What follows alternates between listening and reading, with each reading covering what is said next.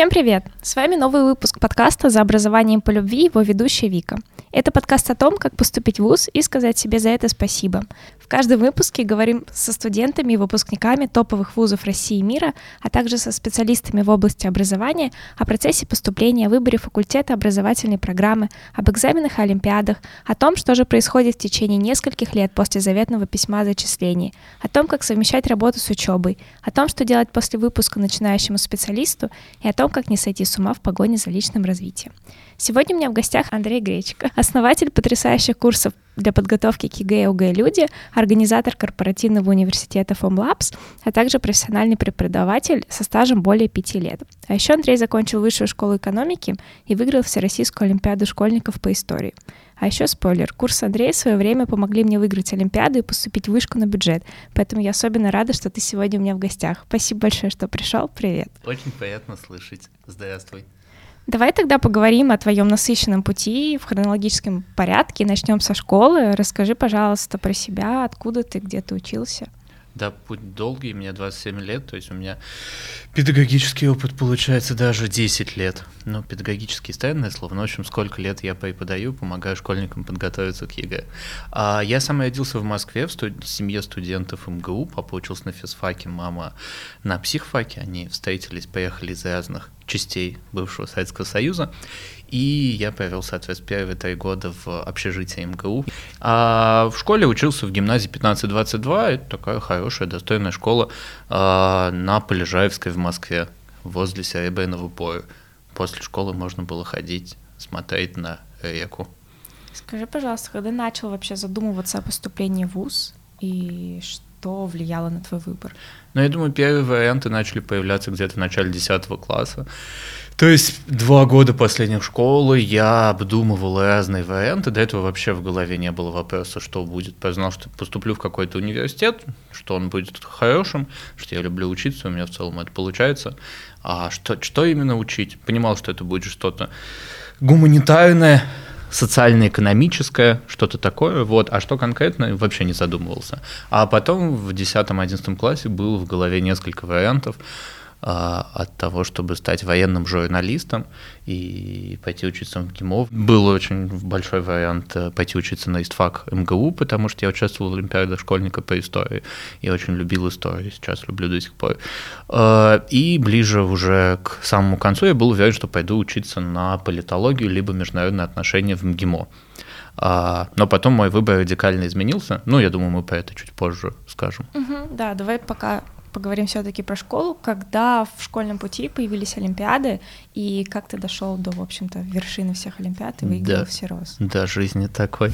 А, я думаю, чтобы выиграть Олимпиаду, нужно просто иметь хорошее везение и немножко воли, так же, как везде в жизни. А, скорее всего, люди, которые эту запись услышат, им уже повезло, и они так или иначе родились в стране не третьего мира и с достаточно хорошими стартовыми условиями. Но мне, на самом деле, очень сильно повезло с учителями в той школе, в которой я учился, причем дважды повезло. Сначала в пятом, шестом, седьмом классе меня учил Павел Викторович Бадоев, а, был молодой учитель, который только вышел из вуза педагогического, и он просто дал мне любовь к предмету, я полюбил историю, понял ее и начал получать от нее искренний кайф, удовольствие. Он, например, играл с нами в солдатиков после занятия, рассказывал о древних сражениях, например, только что вышедших, ну, недавно на тот момент вышедших э, фильмов про «Властелин колец». В восьмом классе а, э, Павел Викторович э, временно ушел из школы, он потом вернется в преподавание, мы с ним до сих пор очень хорошо общаемся, а у меня появилась другая преподавательница Татьяна Петровна Жукова, и она как раз была опытным преподавателем, который профессионально готовил школьников к олимпиадам, то есть это как, не знаю, Э, тренер спортивный, который готовит э, будущих олимпийцев, вот, она готовила будущих олимпийцев по истории, и, собственно, с восьмого класса она отправляла меня на олимпиады школьников по истории, и я потихоньку-потихоньку там продвигался в восьмом классе, участвовал в каких-то городских этапах, в девятом попал на Всероссийскую олимпиаду, и, в общем, вот так к одиннадцатому классу выиграл золото. Классно. И, насколько я знаю, золото, в общем-то, позволяло поступить много куда на бюджет без экзаменов. Вот, скажи, пожалуйста, ориентировался ли ты на победу в Олимпиаде, на те возможности, которые она тебе предлагала, и, в принципе, как выбирал вуз? Ну да, я, естественно, поступал именно по Олимпиаде. Еще 60 тысяч давали, я потом на них год жил. Ну, точнее, в 11 классе я жил весь год на деньги от 10 э, класса, а на первом курсе хватило на полгода, и пришлось пойти искать работу. Так я стал репетитором и попал в итоге сюда, на этот подкаст. Я работаю 10 лет в образовании. Э, да, выбор вуза был очень смешной историей, потому что я был уверен, когда получил диплом, что пойду учиться в МГИМО, но попал в хорошую компанию, ну или плохую, как не знаю, как сказать. А, ну, в общем, ребята олимпиадники, мы с ними сдружились э, во время последней Олимпиады, и мы решили вместе пойти и посмотреть все возможные варианты. Э, мы побывали в МГУ, нам там не понравилось, потому что очень была разнородная приемная комиссия, надо было на каждый факультет подаваться отдельно, и они были гуманитарные факультеты в не очень красивых зданиях на тот момент. А, не в этом огромном, где прям все красиво, не в сталинской высотке, а в таком советском модернистском.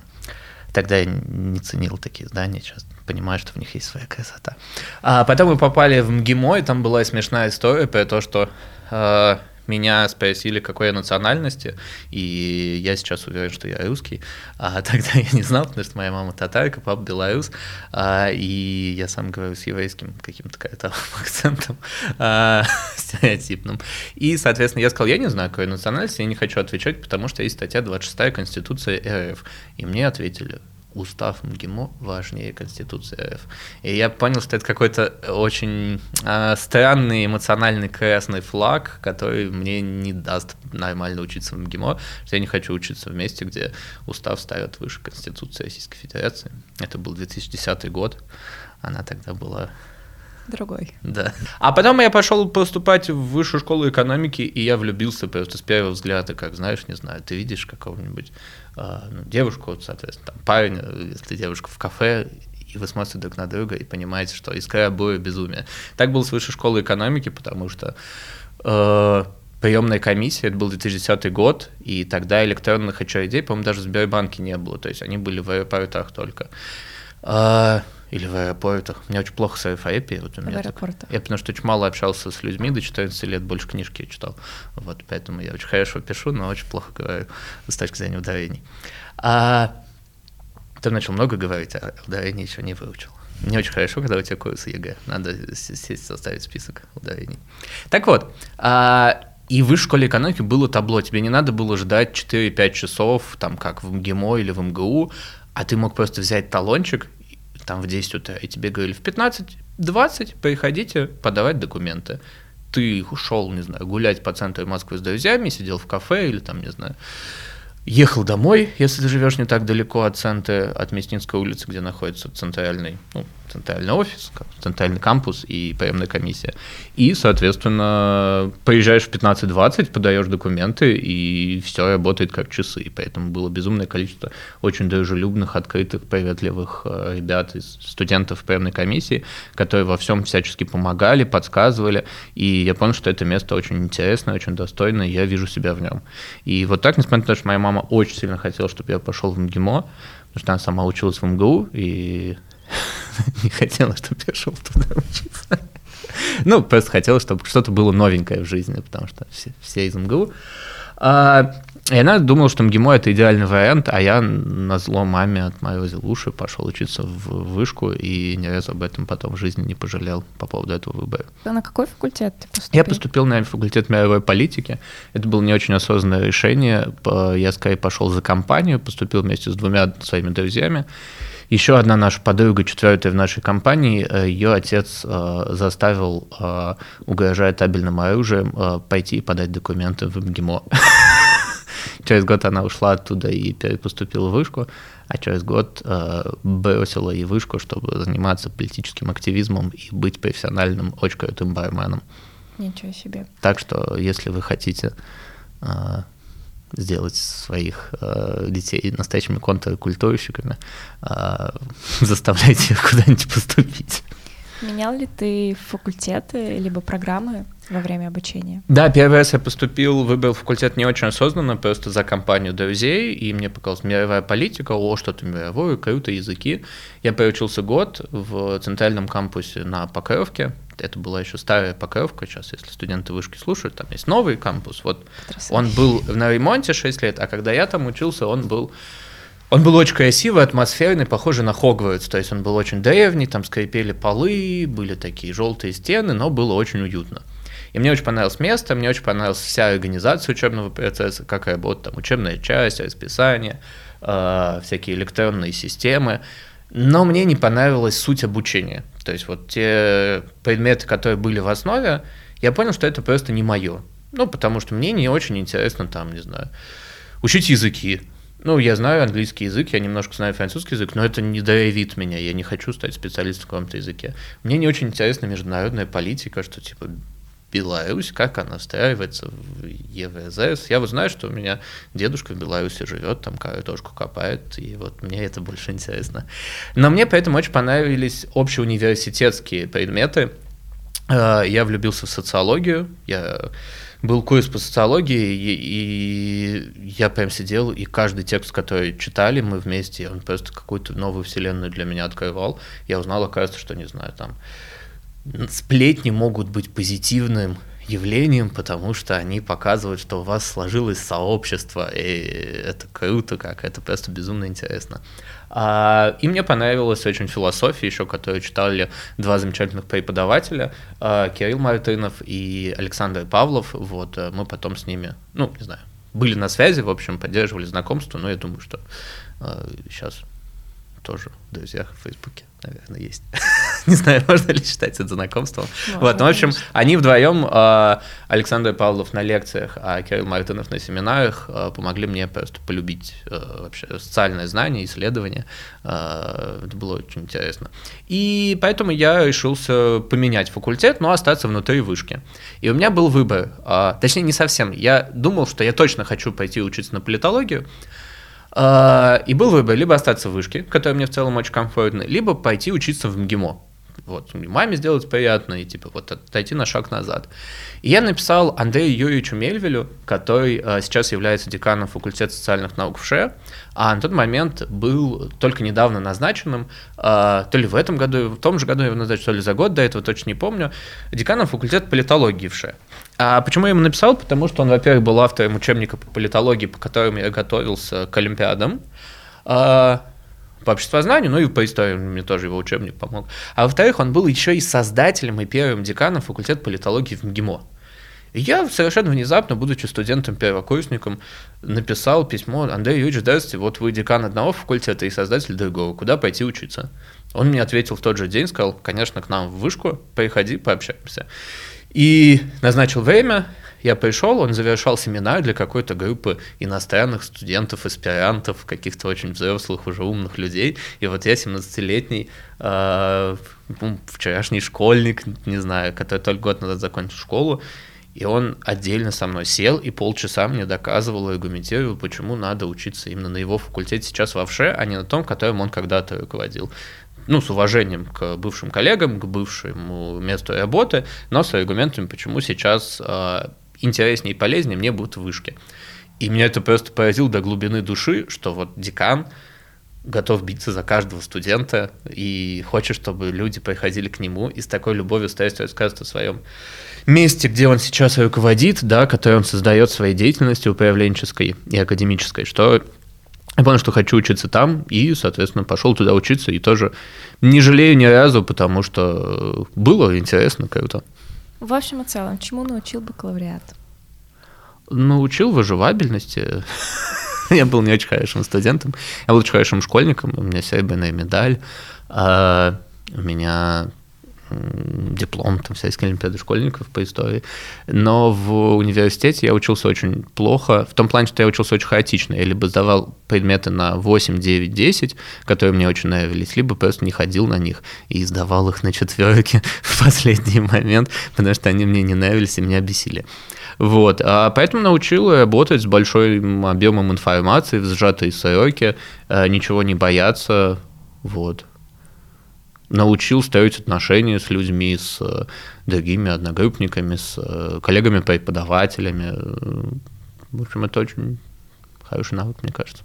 Было ли продолжение в магистратуре? Если нет, то почему? Я поступил сразу в тот же год, как закончил, в 2016 году, на факультет э, социологии.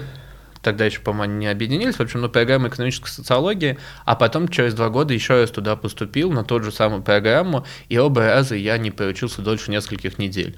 Первый раз, потому что я пошел там на первую какую-то встречу выпускников, ну как, впускников, короче, на впускной, где была установочная встреча, и понял, что вот я этим занимался предыдущие несколько лет, учился, а сейчас у меня есть запущенный проект, мой бизнес, и я хочу сфокусироваться на том, чтобы он рос и развивался. Это был 2016 год, осень, и люди тогда существовали только один год, и я понимал, что мне надо сфокусироваться. Потом в 2018 году, два года спустя, я снова поступил, э, походил на несколько занятий и понял, что пока это скорее не мое. То есть, ну, что актуальному запросу моей жизни это сейчас не соответствует. Очень классно. Я на самом деле в восторге от истории про то, что можно написать декану и получить да. ответ. Я бы даже не додумалась. Давай перейдем к следующей части, поговорим, собственно, про практический опыт. Расскажи, пожалуйста, когда начал работать и где? Я начал работать в 16, э, по-моему, лет, получается, в 2010 году, э, ну, когда закончились деньги от Олимпиады, и надо было понять, что делать, и мой друг, с которым мы поступили на мировую политику, посоветовал мне зарегистрироваться на сайте подбора репетиторов, назывался, по-моему, «Надо 5», не знаю, существует сейчас или нет. А, и я там нашел первых двух учеников, это были мальчики-шестиклассники, я им помогал учить русский язык.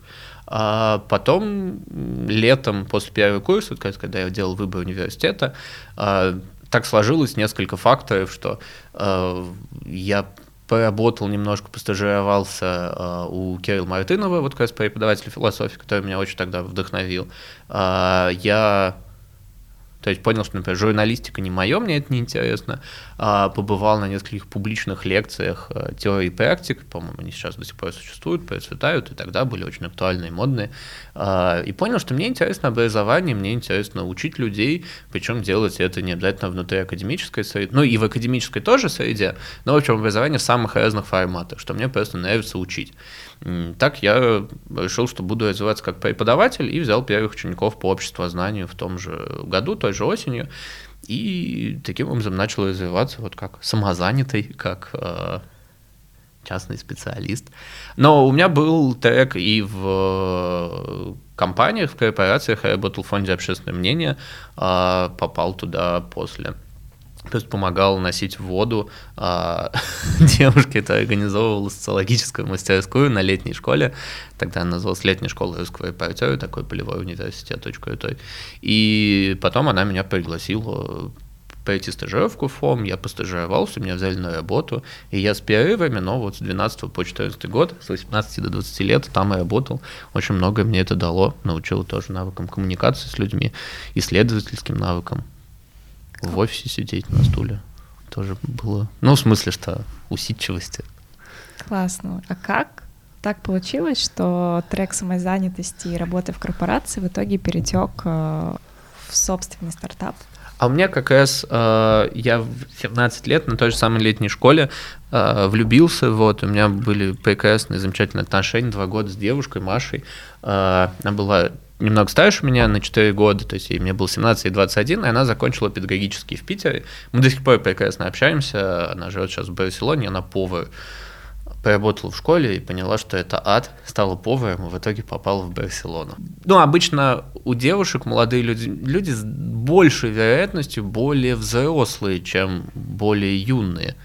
Ну, то есть чаще можно встретить формат, когда девушка 21 года встречается с молодым человеком немного постарше чем помладше. И, соответственно, у Маши, которая была старше меня на 4 года, были подруги лучшие, которые встречались с мужчинами, которые были немного постарше ее. Но им было там около 30, не знаю, что творит того.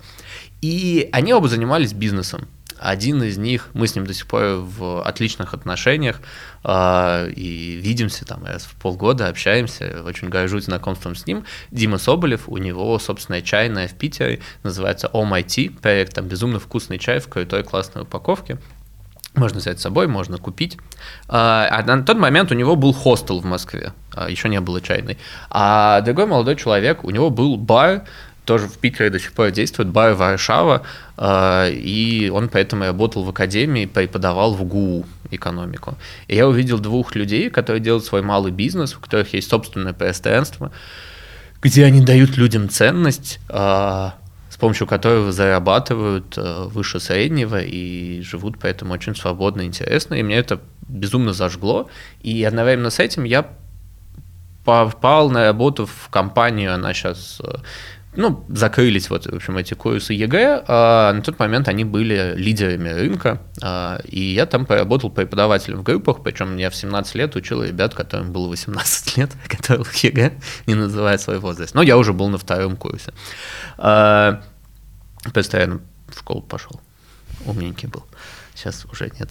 А, и, соответственно, э, эти практики, они просто сплелись в моем сознании, и родилась, теперь я такой, мне нравится образование, я попробовал себя преподавателем на курс ЕГЭ, я понимаю этот формат, у меня есть примеры крутых э, ребят, которые делают свой бизнес, и у меня родилась идея создать собственные курсы ЕГЭ, вот, мечта, которой я жил три года, а получается уже седьмой год я живу внутри исполнившейся мечты. Как это мило звучит, да. но смотри, давай к фактам. На дворе 2016 год. 15 2015 да. год. В принципе, я в это же время начала задумываться о поступлении, и глаза разбегались вообще, из чего выбрать и на какие курсы пойти. Стало понятно, что рынок образования, как онлайн, так и офлайн, он огромный. И, в общем-то, ну почему эта ниша, понятно, ты объяснил, а чем собирались выделяться на курсах? Да, мы с партнером, бывшим его зовут Илья, а, Илья Сазонтов, мы с ним вместе работали первые четыре года и до сих пор очень хорошо общаемся. У нас есть даже чатик, где мы делимся цифрами и мемами друг с другом. И с моим новым партнером Марком Айренсом, который, кстати, выпускник наших курсов, который проработал несколько лет в компании и сейчас является ее совладельцем и управляющим директором. А, в общем, все переплетено, как пел рэпер для стариков Оксимирон. А, но не, в 2015 году, да не так много было курсов, на самом деле, на рынке ЕГЭ. А, сейчас ЕГЭ гораздо больше, а онлайн-школ была в целом одна, Фоксфорд. Я, кстати, там работал преподавателем, вот, вел вебинары, вот, когда это еще не было модным, вот. Мне писали письма, что я очень хороший преподаватель вебинаров, было приятно. А, а я задавал вопросы детям, участвовал, вовлекал их. И, соответственно, мы не очень хорошо владели маркетингом на тот момент, не очень понимали, на чем надо фокусироваться, но очень четко понимали, что надо чем-то выделиться, что нам нужно УТП. И я читал э, тогда портал про образование МелФМ и встретил там крутую концепцию перевернутый класс, э, что ребята сначала получают домашнее задание, а потом в классе практикуются в классе э, делают реальные задания в небольших группах, взаимодействуют с преподавателем не как с лектором, а как с менеджером знаний, который управляет учебным процессом. Я понял, что это ключ к чему-то очень интересному, к возможности интересных занятий, интерактивных, защищающих преподавателя и самих ребят от выгорания, от э, скуки и что может привести к высоким результатам. И мы с Ильей начали перерабатывать эту идею, готовить материал для этого перевернутого класса, и первыми на рынке ЕГЭ перевернули класс, создали такую систему, которая сейчас является определенным эталоном, золотым стандартом для рынка. То есть вот в марте я безумно смеялся, когда Skyeng, такая лидер рынка онлайн-образования в России, который учит людей английскому языку, они купили рекламу Юрия Дудя, и Юрий Дудь две минуты рассказывает, как хорош перевернутый класс. Поэтому я просто, ну, мы с коллегами вырезали этот кусок и разместили у себя. Ну, мы же перевернутым классом работаем, Юрий Дудь про него рассказывает. Вот так можно, э, хорошенько подумав на старте, купить рекламу у Юрия Дудя, даже не покупая рекламу Юрия Дудя. Честно говоря, я не видела больше ни у кого, кроме вас, такой методики, но думаю, что если увижу, все равно мысленно буду отсылаться к вам. Спасибо. Ну, мы ее первыми придумали, э, ну, в смысле, не мы ее придумали, ее придумали американские учителя, но мы первыми применили ее для рынка ЕГЭ в России и очень этим гордимся. такие дела. И лучше всех на рынке реализовываем. То есть реализуем. Те форматы, которые заявляют как перевернутый класс у некоторых конкурентов, мне не очень нравятся по тем или иным причинам. Но, в общем, мы стараемся и до сих пор безумное количество денег, усилий, времени вкладываем в то, чтобы у нас был очень сильный продукт. То есть у нас есть целая методическая фабрика, а мой коллега Виктор Тихонов, человек с высшим педагогическим образованием, управляет командой из 15 методистов, и заместителя, которые, вместе с которыми они просто создают э, материалы по каждому предмету ЕГЭ, делают так, чтобы эти материалы были максимально актуальны и соответствовали изменениям в ЕГЭ, которые происходят. Вот, например, в этом году очень много изменений. Я знаю, что помимо курсов и методики у вас очень сильная комьюнити, и, в общем-то, вся история, которая окружает, также завязана на каких-то основных идеях, которые вы вкладываете в голову вашим студентам. Знаю, что у вас есть слоган «Дисциплина важнее мотивации». Да. Скажи, пожалуйста, про что он и как он родился? Ну, он про то, что все хотят чего-то хорошего, все хотят поступить в отличный университет, быть счастливыми, а, иметь а, любящего, заботливого, красивого, богатого, щедрого, умного мужа или такую же щедрую, богатую, здоровую, крутую, классную, красивую жену. Все хотят, ну, все хотят чего-то иметь в жизни хорошее. А, но, к сожалению, получает только тот, кто пашет и что-то делает. И чтобы поступить в университет, не нужно хотеть туда поступить, нужно просто прилагать очень много усилий. Поэтому дисциплина важнее мотивации. Не важно, чего ты хочешь, важно, что ты делаешь.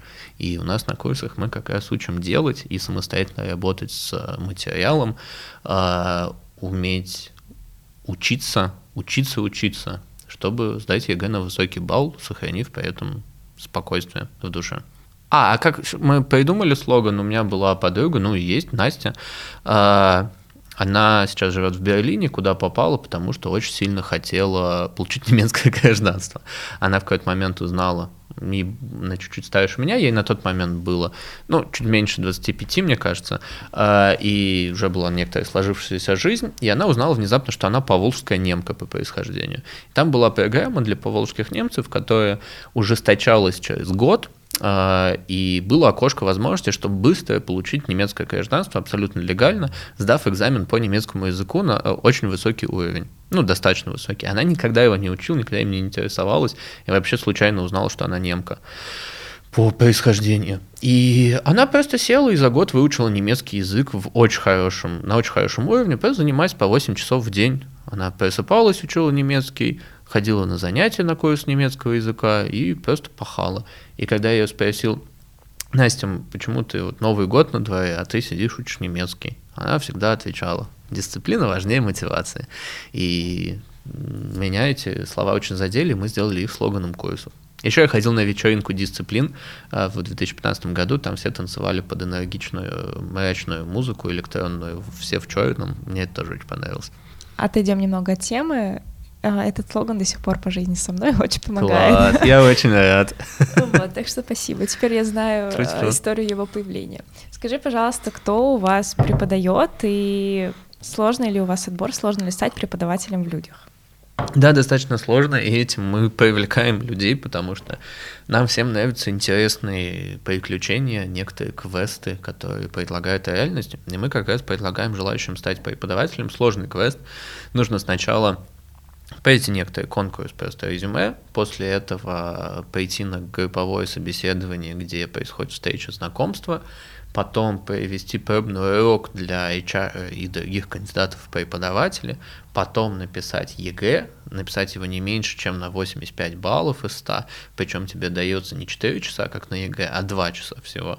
И только после этого ты допускаешься до обучения, которая состоит из онлайн-части, а потом офлайн части все как в перевернутом классе. Офлайн часть это два больших тренинга, один из которых веду я, второй мой коллега Виктор.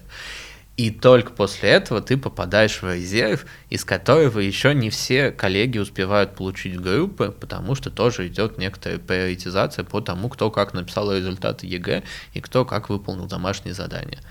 А, в какой-то момент а, у меня накопилась таблица с ответами в ну, Google анкета, кто хочет стать преподавателем. И там было 800 а, заявок за два года, и из них я посчитал, что стали преподавателями человек 20. Ну и получается, что один из 40 людей, которые подали заявку, в итоге стали нашими преподавателями. Это меня очень удивило, вдохновило. Правда, очень строгий отбор. Что касается характеристик, э, то это обычно молодые выпускники университетов. Э, немножко есть ребят, которые заканчивают, то есть мы принципиально не берем до третьего курса, потому что считаем, что нужно сфокусироваться на учебе в эти годы. Ну, некоторая меньшая доля это ребята четвертый курс, в очень редких случаях третий, когда у человека там какие-то большие достижения, он очень замотивирован. А, и большая часть ребят, кто закончил университет, учатся там на первом-втором курсе магистратуры, такие молодые специалисты, которые уже получили опыт и рабочий, и академический, еще сами сдавали ЕГЭ, и у них есть чем поделиться. Но при этом есть и взрослые коллеги, э, которые с опытом 10-15 лет э, подготовки людей, ну, и к ЕГЭ, и к предыдущим формам экзаменов, которые таких коллег не так много относительно общего числа, но они есть, и мы их тоже очень любим, ценим.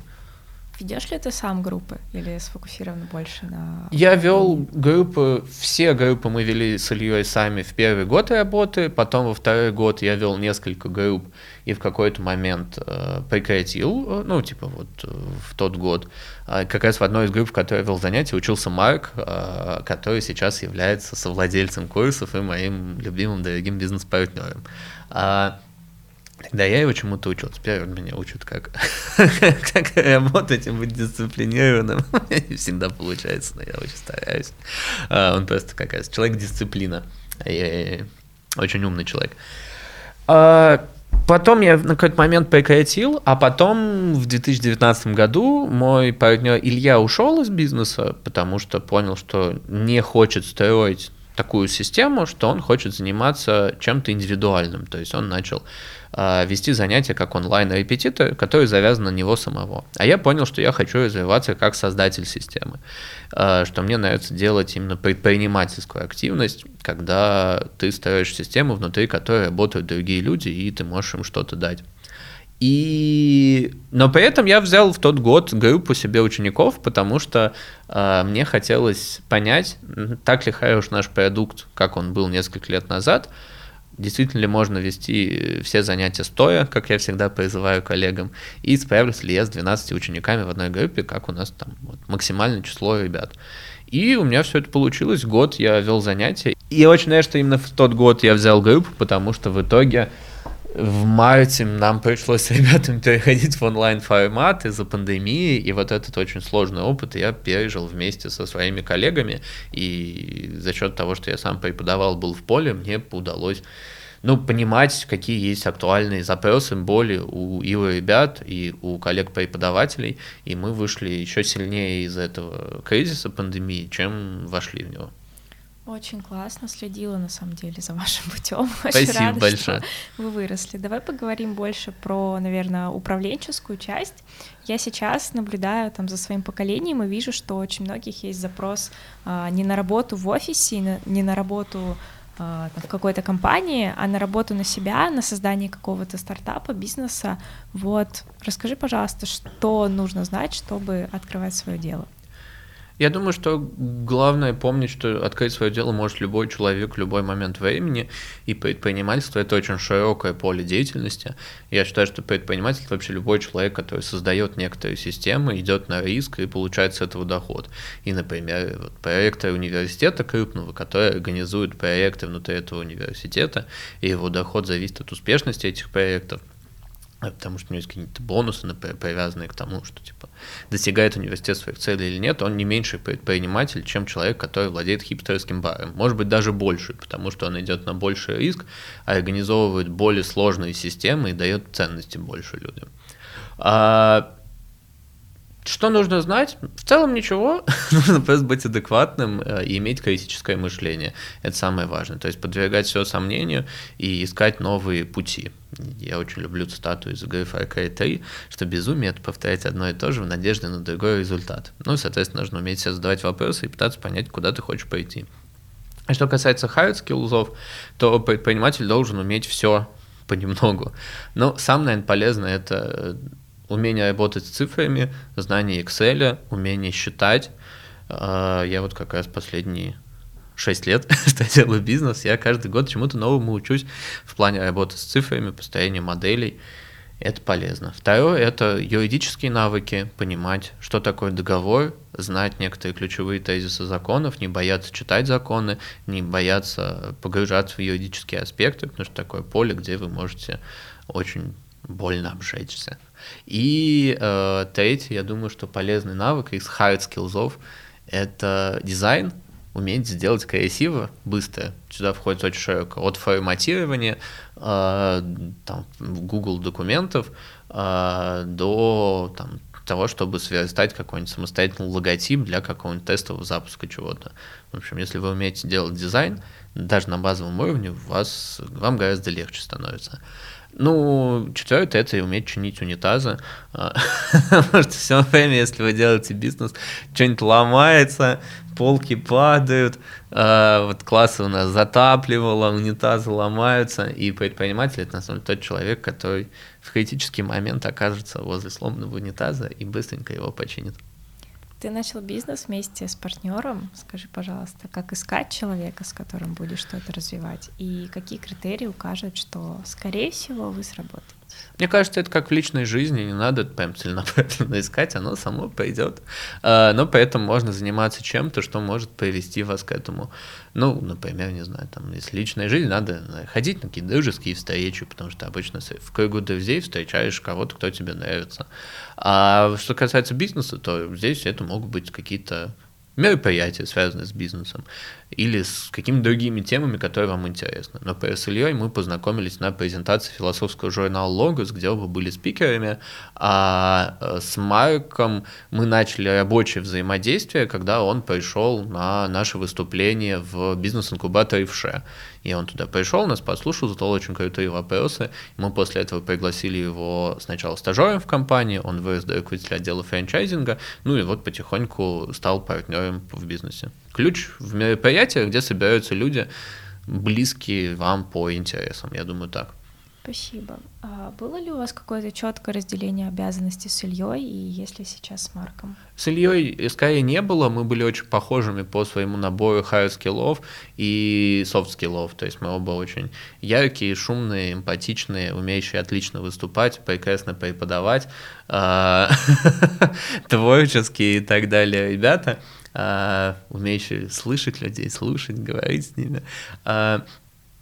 А, Э, а Марк, э, с Марком у нас есть очень четкое разделение, и э, Марк, он человек-система, безумно любящий цифры, очень хорошо умеющий с ними работать, очень хорошо умеющий работать с документами, структурировать их. И вот Марк отвечает за маркетинг, за системность, а я отвечаю за HR, за коммуникацию с людьми и за создание партнерской сети, то есть там франшизы, антифраншизы, то есть тоже то, что связано с коммуникациями в большей степени. Что самое сложное в работе предпринимателя? Самое сложное? Не знаю. Но самое сложное то, что ты за день проживаешь несколько циклов, когда ты сначала думаешь, я стану богатым, а через два часа я умру бомжом. Каждые два часа иногда в какой-то день. Или от недели к неделе. Ну, в общем, предпринимательство — это такие безумно эмоциональные американские горки, и я все время переживал до того, как создал люди, что у меня очень сильно меняется настроение, может в течение дня меняться. То есть я могу выйти из дома счастливый, днем чувствую себя безумно страдающим, а потом к вечеру стать снова счастливым. А потом я начал заниматься бизнесом и понял, что вот где я могу найти себя, потому что здесь оно будет точно так же скакать, но я к этому готов, и оно будет скакать по каким-то внешним причинам. Вот. Ну, потому что ты можешь, не знаю, с утра тебе пришла оплата, не знаю, на несколько сотен тысяч рублей. Через два часа кто-то сказал, что подает на тебя в суд, потому что что-то не так понял. Еще через два часа вы с этим человеком поговорили по телефону, и он сказал, что запишет к вам еще своих двух детей, потому что вы прекрасные, и он просто не так понял там чей-то ответ в мессенджере. Еще через два часа вас затопит помещение, но еще через два часа ваш э, владелец помещения скажет, что он его починит за свой счет, и в общем, это очень такая переменчивая деятельность, и если вы умеете выдерживать такие перемены настроения, то у вас все получится. Что нравится больше всего? В предпринимательстве? Да. Не знаю, свобода. Э, хочешь, сиди, работай. Не хочешь, сиди, работай. Ну, в общем, просто. Да, свобода это осознанная необходимость. И ты действительно можно взять и посреди дня, не знаю, никуда не пойти, или пойти в кафе, или просто лечь на пол. А, Но в большинстве случаев ты просто выбираешь работать, и ты все время выбираешь, над чем работать. В общем, да, предпринимательство помогает достичь очень высокой степени свободы. В какой момент вы с Ильей решили двигаться по отдельности? В девятнадцатом году после потопа Илья увидел потоп и решил, что он хочет делать онлайн-бизнес, где ничего не могут затопить. Расскажи Правда, там, там могут заблокировать твой аккаунт, например, или еще что-нибудь может случиться, или интернет в России отключат, мало ли. Поэтому тоже свои риски есть. А, Ну, случился потоп, затопил половину помещения, и мы с Марком э, вытаскивали мебель э, из классов. Вот, у меня повредился нерв на ноге, до сих пор нога ноет, когда там дождливая погода сейчас начала, начало э, ныть. Вот. Ну, у нас просто к тому моменту накопились определенные противоречия с Ильей, они были такие, некоторая усталость от просто коммуникации друг с другом, какие-то, не знаю, моменты разные видения, то есть Илья хотел делать что-то с меньшей командой, я хотел делать с большей командой, и он хотел больше двигаться в онлайне, а я хотел тоже двигаться в онлайне, но думал, что нужно как бы как-то их интегрировать, ну и просто в какой-то момент э, накопились противоречия, мы расстались, поэтому сохранили чудесные отношения. А в момент расставания, понятное дело, что типа неизбежно какие-то напряжения возникают, но мы все время помнили, что мы прошли вместе большой путь, сохраняли уважение друг другу, и за счет этого а, сейчас мы общаемся хорошо и в личной коммуникации, и в рабочей, обмениваемся мнениями, э, пытаемся придумать какое-нибудь новое общее дело. Может быть, однажды придумаем, может быть, нет. Очень классно. Я давно жду, что вы откроете частную школу, своих детей. Класс. Ну вот мы, мы как раз, э, Марк недавно говорил, вот мы ездили с Марком выступать в школе Летова э, по приглашению Данила Федоровых, э, такой замечательный экономист э, и сотрудник как заместитель проекта Высшей школы экономики, который делает очень крутые проекты. Он пригласил нас на летнюю школу для школьников-экономистов, и мы посмотрели на Летово, это одна из лучших, может быть, лучшая частная школа в России, и поняли с Марком, что создать свою частную школу было бы очень крутой мечтой, задачей, которая, может быть, однажды у нас получится сделать, если мы найдем э, инвесторов, которые этим заинтересованы. Держу за вас кулачки. Спасибо большое. Как человек, который очень много общается с абитуриентами, скажи, пожалуйста, есть ли вообще у современного поколения запрос на высшее образование? Это очень любопытный вопрос. Этому как раз посвящен диплом Марка, который он написал. Он, Марку 21 год, он закончил в этом году высшую школу экономики, и он лайфхак, как совмещать предпринимательство, и, ну и вообще карьеру и учебу, надо заимствовать элементы оттуда, в общем, из разных сфер, чтобы они взаимно помогали. И Марк написал диплом на основании интервью, глубинных интервью с ребятами с наших курсов или с их знакомыми. Он как раз пытался понять, что в голове у ребят, школьников, зачем они готовятся к ЕГЭ, зачем они идут в университеты. И любопытный момент, что когда мы создавали курсы, у нас был очень большой акцент на высокие баллы, и школьники реально мечтали об этих высоких баллах. То сейчас мы видим разворот на том, что конкретно баллы не так интересуют людей, как возможность найти себя, как самореализация, как какой-то определенный психологический комфорт. И мне кажется, что ценность высшего образования она просто немножко меняется. Если раньше люди воспринимали это как некоторый, не знаю, трамплин к ресурсам, то сейчас э, люди воспринимают это как некоторое пространство для развития своей личности. То есть, условно, мы уходим от э, общества потребления к обществу проживания эмоций. И важно не то, не знаю, сколько у тебя будет квартир, машин к 50 годам, а то, насколько интересную, насыщенную жизнь ты проживешь. И проживешь ли ты ее как предприниматель, как создатель классных подкастов, как, не знаю, фрилансер, серфер на Бали или просто как, не знаю, как послушник монастыря, уже не суть. Бывает ли так, что приходят родители с ребенком, и родитель говорит, что там Вася будет учить физику и химию, чтобы поступить в МИФИ, условно говоря, угу. а ребенок при этом хочет вышку на дизайн? Да, бывает. Иногда даже бывает, там приходит мама, папа, и есть три позиции по будущему школьника. Но в таком случае мы видим свою миссию в том, чтобы помочь выстроить семье диалог по поводу того, куда они, как они видят будущее. Э, своей семьи и как ребенок видит будущее свое в поступлении. Ну, ребенок, как подросток, человек, который к нам приходит учиться. Такие дела. Ну, в большинстве случаев все-таки нет каких-то прям конфликтов, но если мы видим некоторый знаю, напряженный момент, мы как раз честно говорим, что чувствуем себя сейчас как когда пришел в гости к другу маленький, а на него мама наезжает, ты не знаешь, куда себя деть. И предлагаем выйти вместе из этой ситуации, а, пытаемся помочь семье найти компромисс. Ну, иногда, например, мама говорит, что нужно пойти учиться, не знаю, на экономиста, а, ребенок хочет стать дизайнером, а в разговоре оказывается, что маме просто важно, не знаю, чтобы это был, там, не знаю, хороший вуз, и она не, думает, что дизайнеров учат только в каких-то, не знаю, там, шарашкиных конторах. А ты говоришь, что факультеты дизайна есть в ведущих вузах, например, в той же самой высшей школе экономики, она говорит, вау, но если есть вышки, пусть идет туда учиться. И оказывается, что не было никакого конфликта. А есть ли какой-то список э, желаемых вузов у абитуриентов? Какой-то топ, куда Он у, большинство? У каждого свой, это очень индивидуальная история. Ну, причем не всегда люди хотят в какой-то вуз ну, понятное дело, что есть вузы более крутые, есть менее крутые, но бывает так, что человек приходит и говорит, я хочу стать переводчиком с э, русского жестового языка, мне нужно в МГЛУ. И ты помогаешь подготовиться в МГЛУ, потому что вот такая его мечта работать с людьми с сложностями слухом. Бывает очень часто человек приходит и говорит, я не знаю, куда хочу. И ты просто помогаешь ему на профориентации. ориентации понять, куда движемся, куда мы с ним вместе движемся. Ну, в общем, у нас очень большой роль играет профориентация, это такие специальные встречи, на которых мы помогаем понять ребятам, что они могут получить от 10-11 класса, куда могут двигаться в плане будущего университета и сделать осознанный этот самый выбор. Последний вопрос. Как грамотно выстроить процесс подготовки абитуриенту?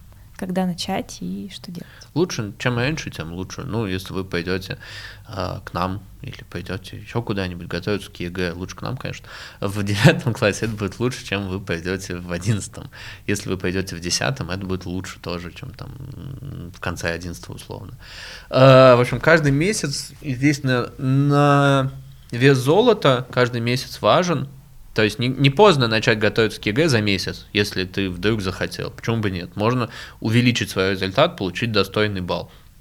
Но если ты хочешь сделать подготовку комфортной максимально эффективно, лучше начинать пораньше. Мы поэтому, например, в прошлом году запустили специальные группы для десятиклассников, и большой акцент в этом году делаем на набор ребят именно на программе 10 класса, потому что понимаем, что начав учиться в 10 классе, человек получит э, больше знаний, и поэтому больше спокойствия, и с большей вероятностью пойдет к вузу мечты. Понятно. Спасибо тебе большое за этот разговор. Тебе спасибо Была большое за разговор и вопросы. Был рад ответить.